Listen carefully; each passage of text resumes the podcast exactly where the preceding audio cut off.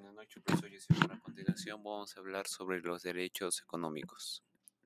Bueno, primero nos dice, relata una noticia que has trabajado en clase y realiza su descripción y su breve comentario. Eh, bueno, la noticia que yo investigué fue Santanita. Detiene a sujeto acusado de obligar a una anciana a mendigar.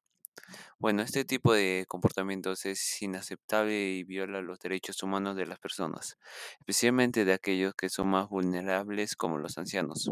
Es importante que se continúe investigando las sanciones a quienes cometen este tipo de delitos y se brinde protección a las personas que son víctimas de la mendicidad forzada.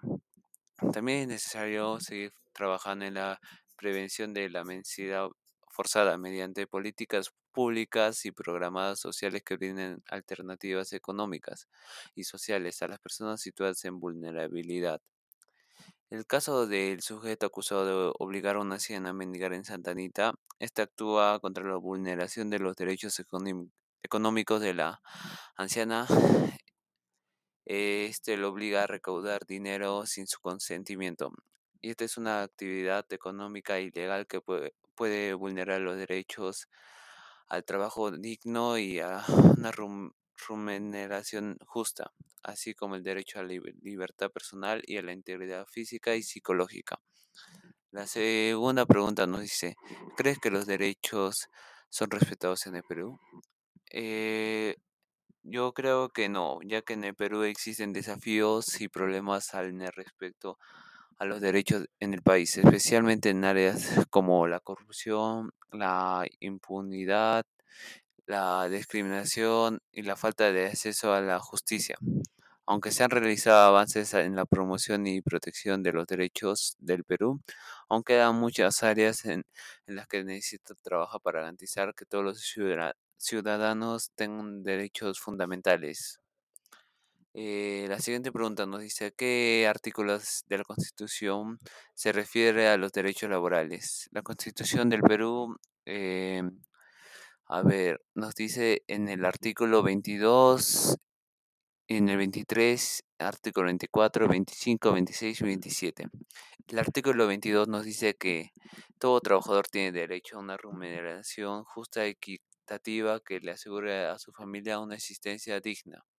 También reconoce el derecho al descanso semanal y anual remunerado. El 23 nos dice, reconoce el derecho a la libertad sindical, a la negociación colectiva.